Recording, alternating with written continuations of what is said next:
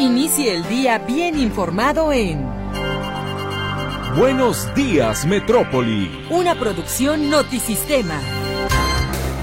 Una emisión simultánea de Radio Metrópoli en el 1150 de amplitud modulada. Y la buena onda en 101.9 de frecuencia modulada. Ambas con estudios y oficinas en Avenida México 3150, Fraccionamiento Monraz, en Guadalajara, Jalisco, México. Buenos días, Metrópoli.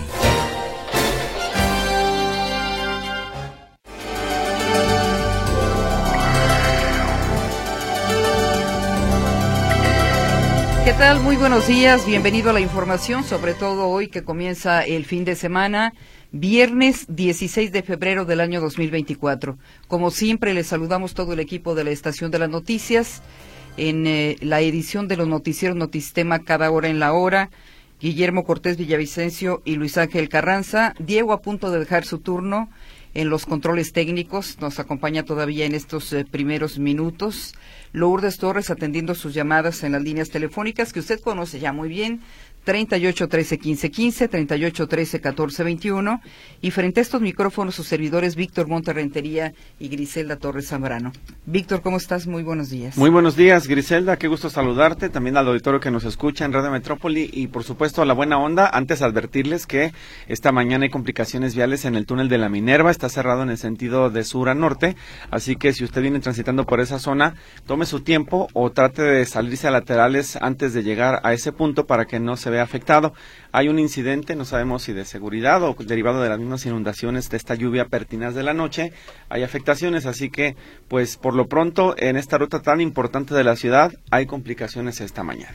Pues sí, como bien lo mencionas, Víctor, estuvo lloviendo toda la noche, no tormenta, pero sí este chipi chipi constante, arrecia en algunas zonas de la zona metropolitana y el pronóstico del tiempo es que el día continuará así, lluvioso. El termómetro marca que estamos a 13 grados, eh, sin embargo ayer estuvo haciendo viento, estuvo haciendo frío, descendió bastante la temperatura.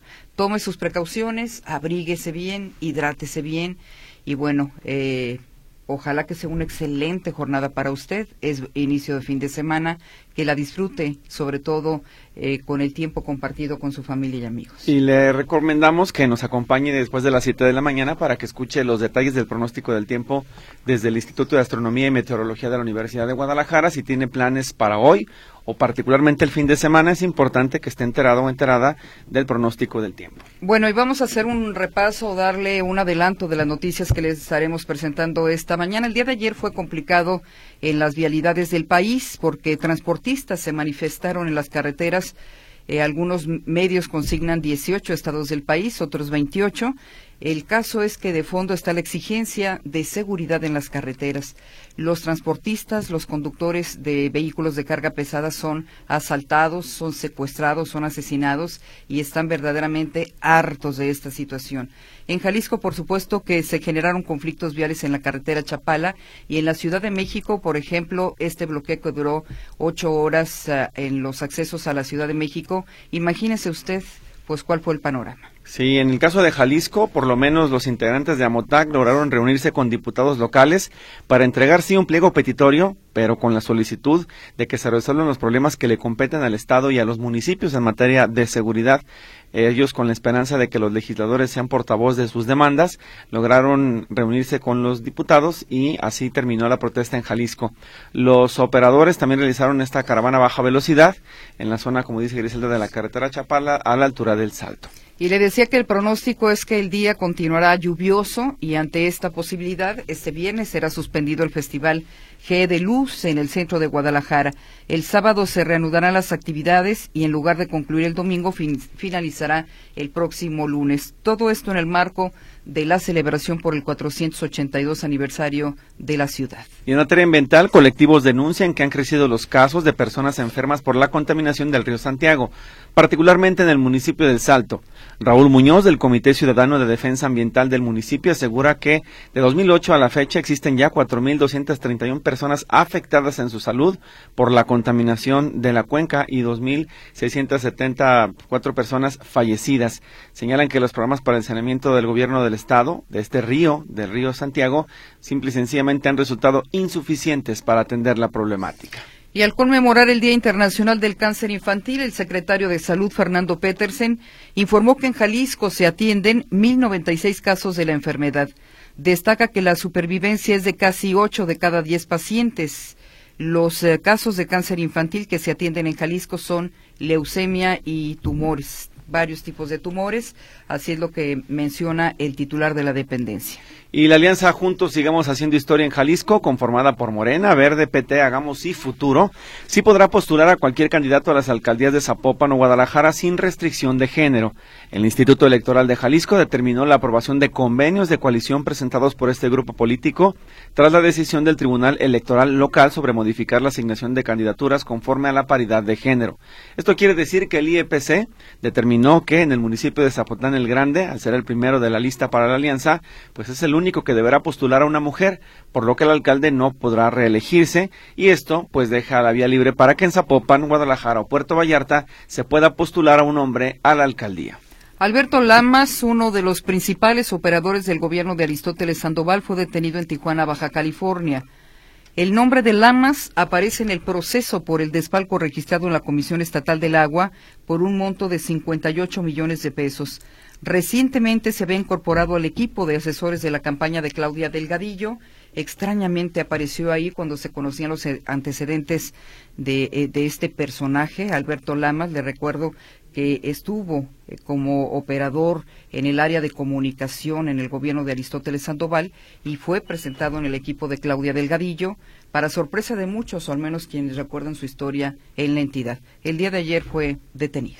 Y tras el asesinato de una mujer en el Hospital Psiquiátrico del Zapote a manos de otra interna, el presidente del Supremo Tribunal de Justicia, Daniel Espinosa Licón, reiteró que hay descuidos en las instalaciones al señalar que la institución tiene déficit de personal, lo que pudo derivar en el homicidio registrado esta semana y que ha puesto bajo el ojo del huracán al sector salud en Jalisco, particularmente en la deficiente atención a los pacientes con enfermedades mentales. Seis de la mañana con doce minutos. Comenzamos con el programa. ¿Qué le parece si nos vamos a la efeméride musical? El trabajo cultural, informativo y musical que nos presenta todos los días Mercedes Altamirano. A continuación.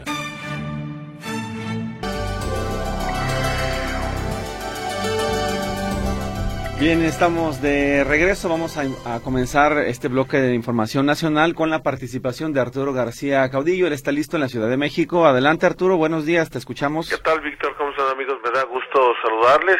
El próximo 2 de junio, como saben todos, se llevarán a cabo la, eh, las elecciones en nuestro país, la elección más grande de la historia por el número de, de integrantes del padrón electoral, de la lista nominal y por el número creciente de ciudadanos que se han venido inscribiendo.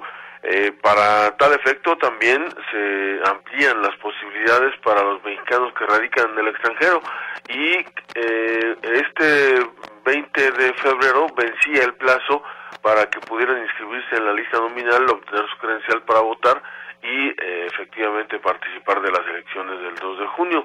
Eh, sin embargo, pues una buena noticia, el Consejo General del INE aprobó el día de ayer ampliar cinco días más esta eh, este plazo para que quienes no lo han hecho tengan tiempo suficiente de acudir a los consulados o simplemente enviar sus, su, su carta, su solicitud para ser inscritos en este padrón. Por eso escuchemos a Carla Humphrey, consejera que es presidente de eh, la comisión para que tiene que ver justamente con el voto de los extranjeros, de los mexicanos en el extranjero.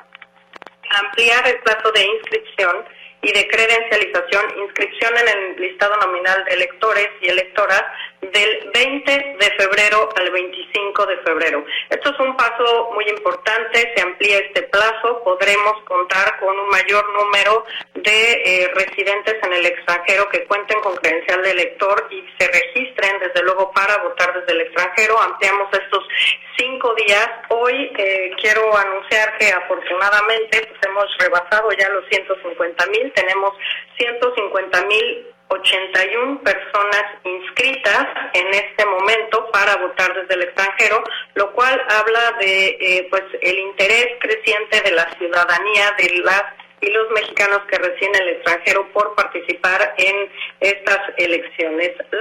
Hay que destacar también que los mexicanos que radican en el extranjero podrán votar y que estén, por supuesto, inscritos en esta lista nominal, podrán votar de eh, tres formas, o es decir, tendrán tres formas para poder participar en la elección del 2 de junio. Una es a través del postal, otra eh, a través del Internet y una tercera presencial, porque en 20 consulados en Estados Unidos y en tres consulados en Europa podrán participar de manera presencial en las elecciones del próximo 2 de junio. Mi reporte. Buenos días. Muy buenos días, Arturo. Gracias por tu información. Preguntarte de paso cómo está la capital del país. ¿Está lloviendo? ¿Cómo está el clima? ¿Está frío?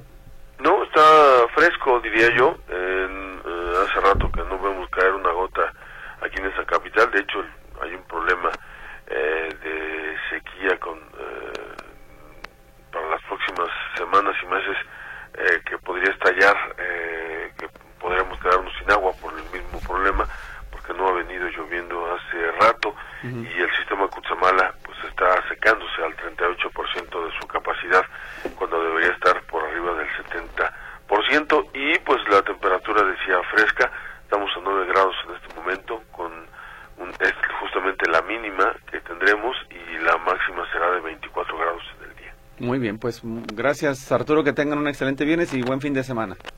Gracias, igualmente un abrazo. Hasta luego. Arturo García Caudillo en la Ciudad de México. Y le insistimos que la Alianza Mexicana de Organizaciones de Transportistas paralizó el día de ayer cerca de ocho horas las principales carreteras de México con un paro nacional para denunciar un alza en la violencia del crimen organizado con pérdidas estimadas en 7 mil millones de pesos, más de 400 millones de dólares en 2023. Exigen diversas medidas al gobierno del presidente Andrés Manuel López Obrador, quien por cierto los acusó de ser conservadores y de negarse al diálogo. La titular de Gobernación los acusó de abandonar la mesa del diálogo.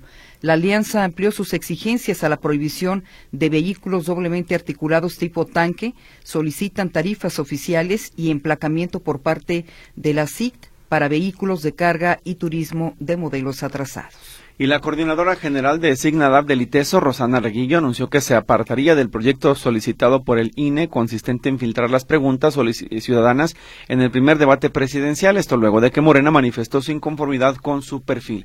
Se recordará que Morena impugnó el 12 de febrero ante el Tribunal Electoral del Poder Judicial de la Federación la elección de Signalab para, al argumentar que Reguillo había manifestado su oposición al partido. La consejera Carla Humphrey, presidenta de la Comisión Temporal de Debates de Línea, anunció que Rosana Reguillo se excusará formalmente ante Signalab del ITESO a fin de que esta institución pública siga a cargo del proceso. En la sesión extraordinaria del Consejo General del INE, el representante de Morena, Sergio Gutiérrez Luna, propuso que el instituto modificara el acuerdo aprobado por unanimidad de los consejeros la semana pasada para que no fuera el ITESO, sino el, eh, instituto quien se encargara del filtrado. Sin embargo, la propuesta fue rechazada por unanimidad de los once consejeros. Bueno, y usted sabe que hubo un acercamiento de la Iglesia con la delincuencia organizada para llegar a acuerdos precisamente porque el gobierno federal en materia de seguridad está rebasado, no ven que haga mucho, en estos eh, casos se priva la impunidad a nivel nacional y bueno, se le preguntó al presidente Andrés Manuel López Obrador sobre este acercamiento. Él dijo que lo ve muy bien, ve muy bien que obispos de Guerrero hayan intentado negociar una pacificación con delincuentes, autores de la ola de violencia y las ejecuciones en la entidad. Fíjese usted, es una encomienda que le corresponde a la autoridad. Sin embargo, bueno, ya un tercero está tratando de eh, intentar que se pacifique la entidad eh, porque el gobierno no puede. Pero durante su conferencia matutina desde Acapulco, el Ejecutivo Federal señaló que todos en el país deben ayudar a conseguir la paz. Aclaró que garantizar la tranquilidad en el territorio nacional le corresponde al Estado. Pero siempre los sacerdotes, los pastores, integrantes de todas las iglesias participan, ayudan en la pacificación del país. Lo ve muy bien, dijo López Obrador. La banderada presidencial del PAN, PRI y PRD, Xochil Gálvez, calificó como peligroso que los obispos busquen negociar la paz en esa entidad. Y por su parte, en el mismo tema, el gobernador de Michoacán, Alfredo Ramírez Bedoya, señaló que no es partidario de que la Iglesia Católica tenga pactos con el narco. Él asegura que el hecho de que otras instituciones se involucren en este tipo de asuntos, pues generan incertidumbre, generan un conflicto y además no es correcto que otras instancias que no es el Estado, pues tenga que lidiar con el problema. Lo cierto es de que pues el papel del gobernador también deja mucho que desear porque, al igual que otros estados, Michoacán enfrenta una severa ola de violencia y el hecho de que se opongan a los acuerdos, pues tampoco facilita que la ciudadanía se sienta más tranquila. Bueno, y antes de escuchar el trabajo informativo de Ricardo Camarena, eh, pues hay llamadas del auditorio. Salvador Orozco dice que del aeropuerto a Guadalajara el tráfico está fluido, pero tengan mucho cuidado porque el piso está mojado. Eduardo Flores reporta un accidente de tres vehículos. Los eh, dice, en el interior del túnel de la Minerva ya retiraron uno, pero está complicada la situación. Menciona también Marta Pulido que cuando le toca la letra P eh, en este programa de bienestar, hoy 16 de febrero, Marta, muchas gracias por la comunicación y le tocaría el día de hoy. Ya son las 6.30, vámonos al trabajo informativo que nos presenta Ricardo Camarena. Se trata de un delito que no solo implica un fuerte golpe a las finanzas públicas, es un delito que genera jugosas ganancias a la delincuencia organizada. Es un delito que implica un importante riesgo para la población. Es un delito que pese a los esfuerzos del gobierno, lejos de contenerse, lejos de reducirse, registra un crecimiento. Se trata del huachicoleo.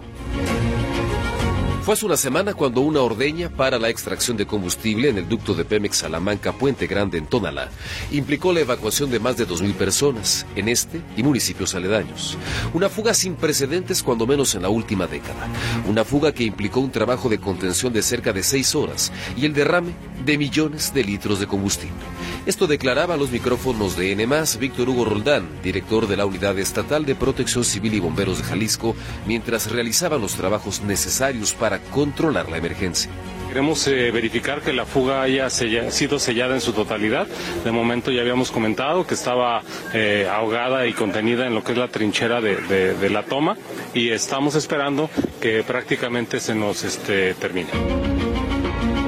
El tema obliga a revisar cómo se han movido las cifras con relación a este delito. Un delito que al arranque de esta administración, el presidente de México, Andrés Manuel López Obrador, prometió combatir con todo rigor. Este plan tiene como propósito evitar este robo. Esto eh, no lo podemos permitir. Tenemos que acabar con esta corrupción. Y yo convoco a los trabajadores de Pemex para que nos apoyen. Y hablaba de modificaciones legales para castigar con mayor severidad este delito. Se van a aplicar leyes más severas para estos delitos.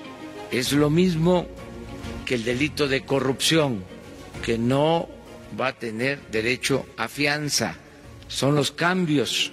Anteriormente eh, se podía, aún cometiendo un robo al erario, salir bajo fianza.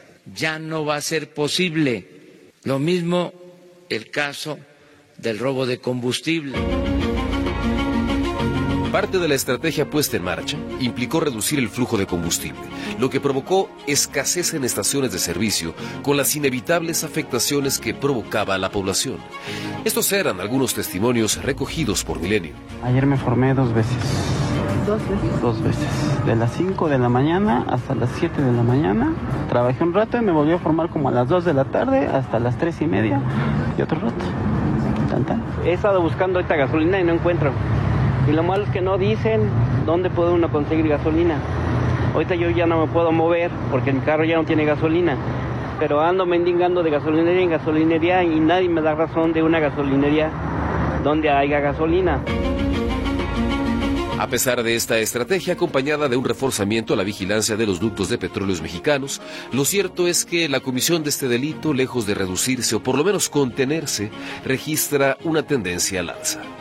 De acuerdo con información proporcionada por Pemex a través de una solicitud de transparencia, el huachicol o el robo de combustible ha crecido 117% durante la actual administración federal. Entre diciembre de 2018 y octubre de 2023 se han identificado más de 62 mil tomas clandestinas en ductos de petróleos mexicanos. El presidente lo reconoce. Hay como un reinicio de las antiguas actividades de robo de gasolinas, sobre todo en Hidalgo. Nos preocupa mucho porque se está involucrando a la población. Hay grupos que se dedican al huachicol y eh, están contando con el apoyo de la población. El 2022 fue el año más crítico en esta materia. El número de tomas clandestinas creció más del 26%, marcando un repunte en la comisión de este delito. Los estados del país en los que se contabilizó el mayor número de ordeñas fueron Hidalgo, el Estado de México, Tamaulipas, Guanajuato y Nuevo León. Otro dato que permite confirmar que este delito crece en México es el número de denuncias presentadas por Pemex ante la Fiscalía General de la República durante 2023. Cerca de 5.500, un crecimiento cercano al 170% en comparación con el año previo. El presidente López Obrador reconoce que erradicar este delito es muy complejo. No lo hemos podido bajar más porque estaba bien arraigado. Bueno, estaba tolerado, lo manejaban desde la torre de PM. El huachicoleo parece imparable. La impunidad permite entender el crecimiento de este delito que se ha convertido en una mina de oro para la delincuencia organizada, al tiempo que la cifra de personas detenidas por la ordeña de ductos de Pemex es prácticamente nula, de acuerdo con lo que reconoce Petróleos Mexicanos. Sistema, Ricardo Camarena.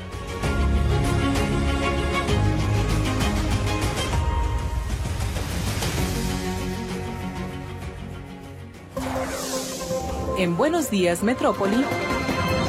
Información internacional. Si Israel inicia una ofensiva terrestre contra la ciudad de Rafah en el sur de la franja de Gaza, aumentará la posibilidad de un desbordamiento hacia Egipto de los palestinos que se hayan hacinados en esa urbe, advirtió este jueves el secretario general adjunto de Asuntos Humanitarios y coordinador de socorro de emergencia de la ONU, Martin Griffiths. Según el alto funcionario, la idea de que la población de Gaza pueda ser evacuada a un lugar seguro es una ilusión. Previamente, Richard Peppercorn, representante de la Organización Mundial de la Salud en los territorios palestinos ocupados, alertó que una ofensiva israelí en Rafah provocaría una catástrofe insondable y acercaría al sistema sanitario gazatí al borde del colapso. Mientras, este martes el gobierno de Sudáfrica presentó una petición urgente ante la Corte Internacional de Justicia por la decisión de Israel de realizar una ofensiva en la ciudad gazatí. El miembro de la Cámara de Representantes de Estados Unidos por el estado de Texas, Chip Roy, propuso cambiar el nombre del estado a Ucrania para atraer la atención de la administración del presidente Joe Biden a los problemas en la frontera con México. Tachó al Senado de Estados Unidos como un asilo de ancianos y agregó que nunca lo ha visto trabajar más duro que cuando se trata de gastar el dinero del pueblo estadounidense en guerras extranjeras. Además, el legislador calificó de cínico el proyecto de ley de ayuda adicional para Kiev de 60 mil millones de dólares, aprobado este martes en el Senado de mayoría demócrata Roy criticó que se estén financiando guerras en el extranjero mientras la frontera del país está abierta y expuesta a criminales, anarquía y terroristas que la cruzan constantemente. Los republicanos han afirmado en repetidas ocasiones que Washington debería centrarse en sus propios problemas antes de enviar más dinero al extranjero. El ministro de Relaciones Exteriores de Venezuela, Iván Gil, anunció este jueves la suspensión de la cooperación de Caracas con la Oficina Técnica de Asesoría del Alto Comisionado de la Organización de las Naciones Unidas para los Derechos Humanos. El país sudamericano solicitó que el personal adscrito a esta oficina abandone el país en las siguientes 48 horas, indicó Gil en declaraciones a la prensa, ya que esa oficina se ha desviado de su mandato. El ministro denunció el incumplimiento de los acuerdos establecidos en noviembre del 2019 y señaló que se realizará una revisión integral de los términos de cooperación técnica descritos en la Carta de Entendimiento firmada con la entidad en los próximos 30 días. De acuerdo con el ministro, esta oficina se ha instrumentalizado para ser una caja de resonancia de la oposición de extrema derecha venezolana. Kim Yo-jong, hermana del líder norcoreano Kim Jong-un, señaló que no hay impedimento para estrechar lazos con Japón y podría llegar el día en el que el primer ministro nipón Fumio Kishida visite Pyongyang, informó la agencia KCNA este jueves. Kishida, cuya nación no tiene relaciones diplomáticas formales con Corea del Norte, expresó en noviembre del año pasado su deseo de reunirse con el líder norcoreano para resolver el asunto de los civiles japoneses retenidos en las décadas de 1970 y 1980. Kim es considerada la confidente y asesora más cercana a su hermano en asuntos de política exterior, sin embargo destacó que su punto de vista es una observación personal y que de momento el liderazgo norcoreano no tiene planes de mejorar las relaciones entre las dos naciones y no tiene ningún interés en establecer contacto. Japón ha criticado el desarrollo de misiles balísticos y armas nucleares por parte de Corea del Norte, provocando a menudo duras reprimendas de Pyongyang, especialmente cuando Tokio intensificó su alianza de seguridad con Corea del Sur y Estados Unidos.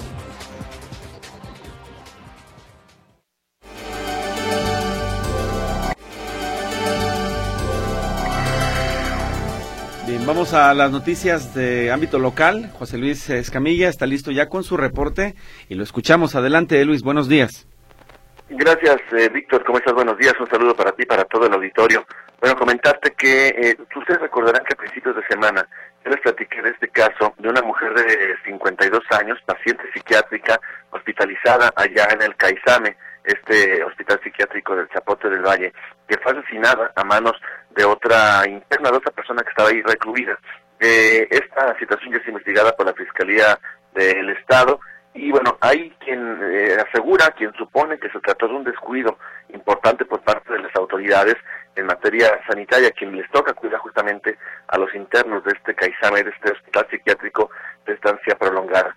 Eh, vamos a escuchar a continuación, Víctor, si me ayudas, a el presidente del Poder Judicial de Jalisco, Daniel Espinosa Licón, que es justamente quien señala que hay una serie de irregularidades en, la forma en la que se presta atención para las personas que se encuentran privadas de la libertad, pero que tienen algún tipo de padecimiento. Es decir, no son solamente personas enfermas en muchos de los casos, sino se trata de personas que fueron cometieron algún delito pero que por su condición psiquiátrica no pueden ser llevados a una cárcel, a un reclusorio, sino que tienen que estar eh, eh, eh, hospitalizados en un centro psiquiátrico, como es justamente el Caizame del Zapote del Valle. señala el presidente del Poder Judicial que no hay personal para atender justamente ese tipo de pacientes psiquiátricos, no hay policías, no hay custodios y solamente es personal de enfermería. Es decir, es un lugar que es tratado como si se tratara de un hospital, y sí, sí lo es, pero también tiene personas que están bajo proceso judicial y aquí lo escuchamos. En el lugar, el único lugar que tenemos, que ustedes ya saben, pues es donde estamos mandando a las personas, pero no hay un área de seguridad, no tienen custodios, no tienen procesales, no tienen policías, es puro personal médico y administrativo. Entonces no cumplen las condiciones para tener el resguardo, el tratamiento a personas que tienen un, eh, un tema de una conducta delictiva. Y es que hay que recordar que antes, cuando una persona, un paciente psiquiátrico cometió un delito o estaba bajo investigación, eh, se podía hacer eh, regresar a su domicilio y desde ahí ser investigado o mantener en espera de que avanzara su proceso judicial. Ahora no, con las modificaciones que se hicieron a la ley, una persona con padecimientos psiquiátricos que comete un delito debe ser llevada a una institución de salud, aun cuando no solamente en Jalisco, sino en todo México no hay instituciones exprofeso para conservar ahí a personas, pacientes psiquiátricos, pero que además tienen cuentas con la justicia. Así que pues, no estamos preparados a nivel sanitario, no estamos preparados para darle resguardo a esas personas.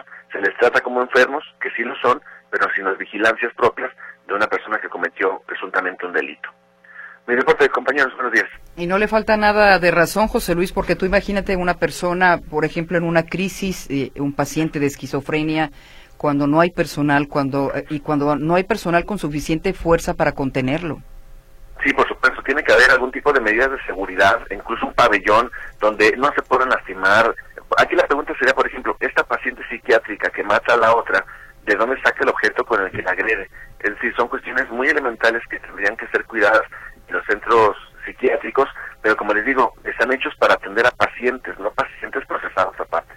Bien, pues lamentable la situación y que también hay mucho que aclarar de parte de la Secretaría de Salud, de eh, la clínica, el centro de, estancia de los, de los, pacientes psiquiátricos, evidentemente el director del mismo nosocomio, en fin, muchas cosas todavía por aclarar. Gracias por el reporte, José Luis Escamilla. Hasta luego, buenos días. Muy buenos días. Cambiamos de línea telefónica para saludar a Héctor Escamilla. Adelante, Héctor, te escuchamos. ¿Qué tal compañeros en esta fría mañana de viernes? Eh, para abrigarse bien porque está haciendo eh, frío y lloviendo bastante en algunas zonas de la ciudad.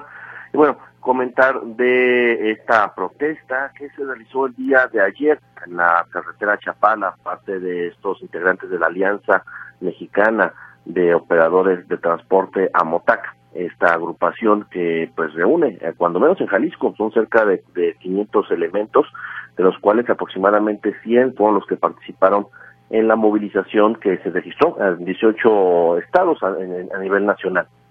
Ellos lo que demandan principalmente es seguridad en las carreteras. Desde las 8 de la mañana comenzaron a concentrarse en lo que es una estación de, una tienda de autoservicio allá en la zona de periférico, de Cartagena, Chapala y Periférico. Originalmente el, el, proyecto era generar presión a la autoridad federal en este tema de seguridad, ingresando a la metrópoli y, y dirigirse a dos destinos, o el Congreso del Estado o, eh, por otro lado, la Secretaría de Infraestructura, Comunicaciones y Transportes.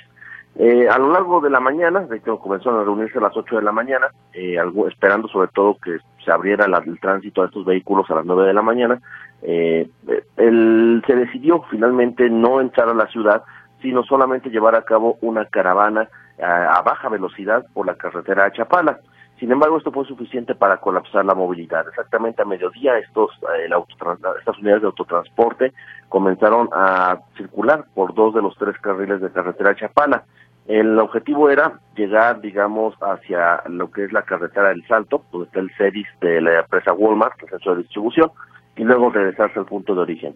En ambos sentidos generaron caos vial por aproximadamente tres horas y media, y bueno, para darse una idea de, por ejemplo, el, el embotellamiento, eh, en el sentido de Guadalajara Chapala, cuando iba por este, por estos carriles, el, el tráfico llegaba hasta la zona donde se, eh, se une con Lázaro Cárdenas, la carretera Chapala, y la avenida Doctor R. Michelos. Estas avenidas también se colapsaron por este tema del embotellamiento.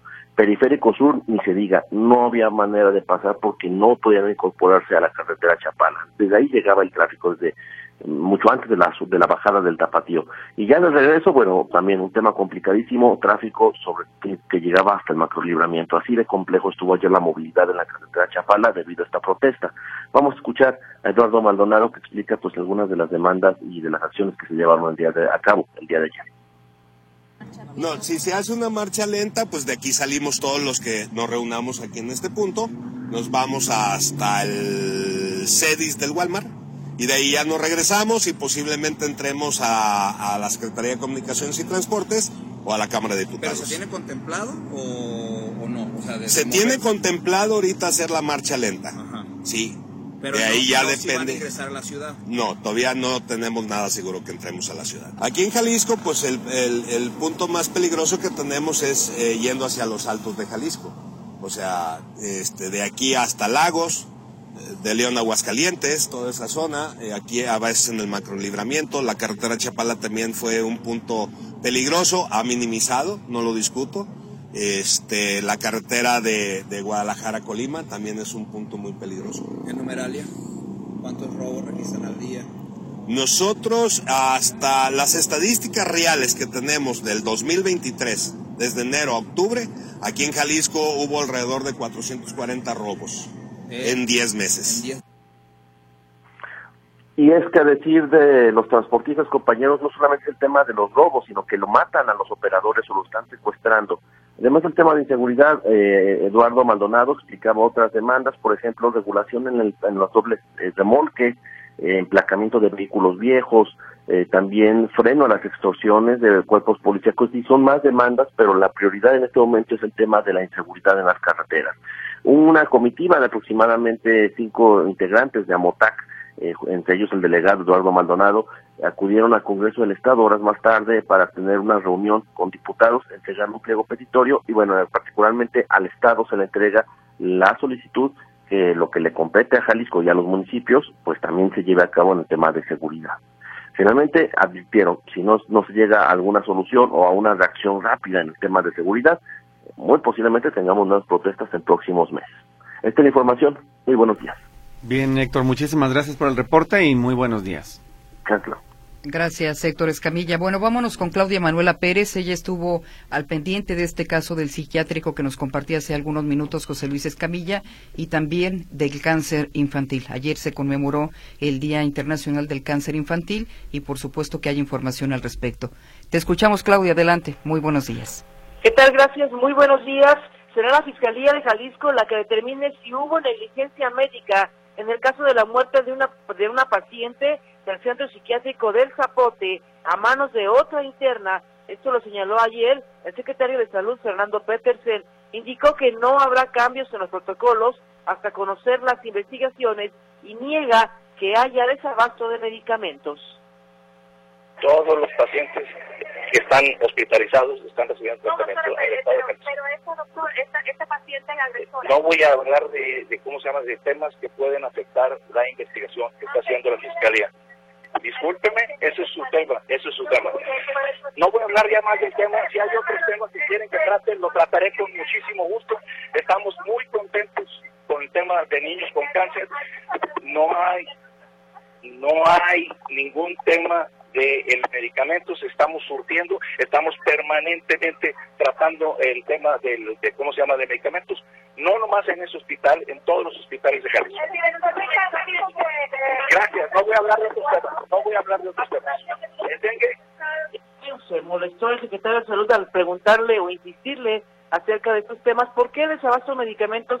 Porque fue el propio director de este hospital psiquiátrico quien comentó que había, que no les había llegado medicamento de la federación, que faltaban algunos medicamentos importantes y bueno, la muerte de esta interna a manos de otra interna que purgaba una condena y que estaba ahí porque tiene, presenta problemas psiquiátricos, pues también eh, desató todo esto. Ya había quejas en contra de este centro psiquiátrico, el zapote, que no había buenas eh, condiciones, la falta de medicamentos, ya había quejas y tal vez esto pues fue la gota que derramó el vaso esta lamentable muerte de esta interna, este lamentable hecho ahí en ese lugar. Eh, como comentó el secretario de Salud, eh, ayer se conmemoró, él estuvo hablando, se conmemoró el Día Internacional del Cáncer Infantil y pues ahí se informó que la Secretaría de Salud Jalisco atiende 1096 casos de cáncer infantil. 1096 actualmente. Esto lo informó el secretario de Salud Fernando Petersen en esta conmemoración del Día Internacional del Cáncer Infantil y destacó que la supervivencia ha avanzado en este aspecto. Escuchamos.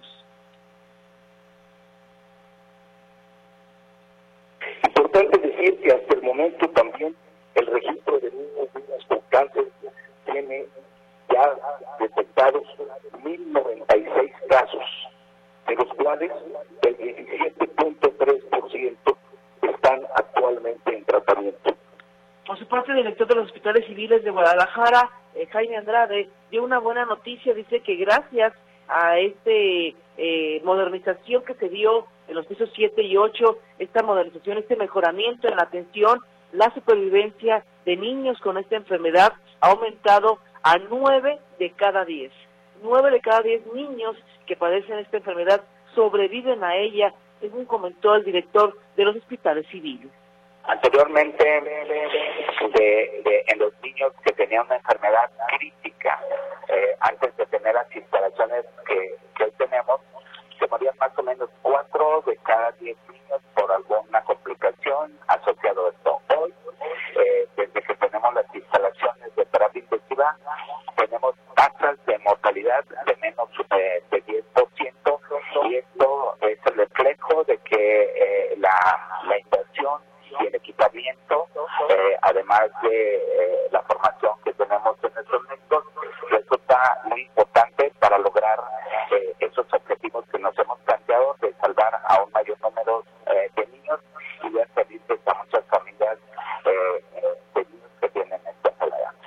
fue la buena noticia de este día, Día Internacional de Lucha contra el Cáncer Infantil, y se dijo que en Jalisco hay avances muy importantes.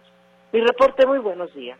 Bien, Claudia, muchísimas gracias por la información y muy buenos días. Es eh, parte de lo ocurrido ayer en esta conmemoración del Día en contra del Cáncer Infantil y, por supuesto, la reacción del secretario a los cuestionamientos por lo ocurrido en el Zapote. Tenemos participación del auditorio, hay algunos mensajes que van llegando esta mañana y nos piden en este caso, que se denuncie o se reporte a la Comisión Federal de Electricidad que no hay luz en la colonia Mirador del Sol en Zapopan. Dice que desde anoche se fue en energía y no ha regresado, ya marcaron a 071 y no les contestan, así que hay que seguir insistiendo para que puedan tener un folio de queja y que tengamos elementos también para que la comisión nos pueda ayudar. Nos dice Gustavo Díaz que en el túnel de la Minerva hay un fuerte choque, por eso está cerrado en el sentido de sur a norte y eh, esa es la situación que se presentó. El que nos decían de tres vehículos, ¿no? Habían retirado ya uno, pero la situación está complicada porque son procesos que tardan. Sí, nos pedía don Humberto Ruiz que repitiéramos el tema de la Minerva, pues ahí está, es eso justo que está cerrado el túnel debido al accidente, al accidente que ya se está notificando por parte de nuestros oyentes. Dice por acá Carmen Reyes que nos envía buenos días y además nos dice que en Colinas de la Normal está lloviendo y más o menos fuerte para que usted también, por supuesto, lo tome en cuenta. En otro de los mensajes dice aquí eh, que la central camionera vieja se encuentra cerrada. No especifica qué ni nada, pero son, sencillamente nos dice está cerrada en este momento. Vamos a ver qué es lo que ocurre en esa terminal. Y Mari Rodríguez reporta semáforos descompuestos por Juan Gil Preciado al cruce de la Avenida Guadalajara en ambos sentidos para que usted también lo tome en cuenta. Y uno más, dice, ¿qué percance hay en el paso a desnivel de López Mateos que no hay circulación a la altura de la fiesta eh, americana? Eh, dice Soledad Andrade, bueno, es lo mismo. Les eh, insistimos, se generó un accidente fuerte entre tres vehículos y debido a los trabajos de remoción de las unidades, está cerrado el túnel en la parte de la Minerva. Bien, son las seis de la mañana con 57 minutos. Bienvenida a su participación, líneas telefónicas, la página web y, por supuesto, la cuenta de WhatsApp. Nosotros vamos a hacer una pausa en punto de las siete, nos digamos al resumen nacional.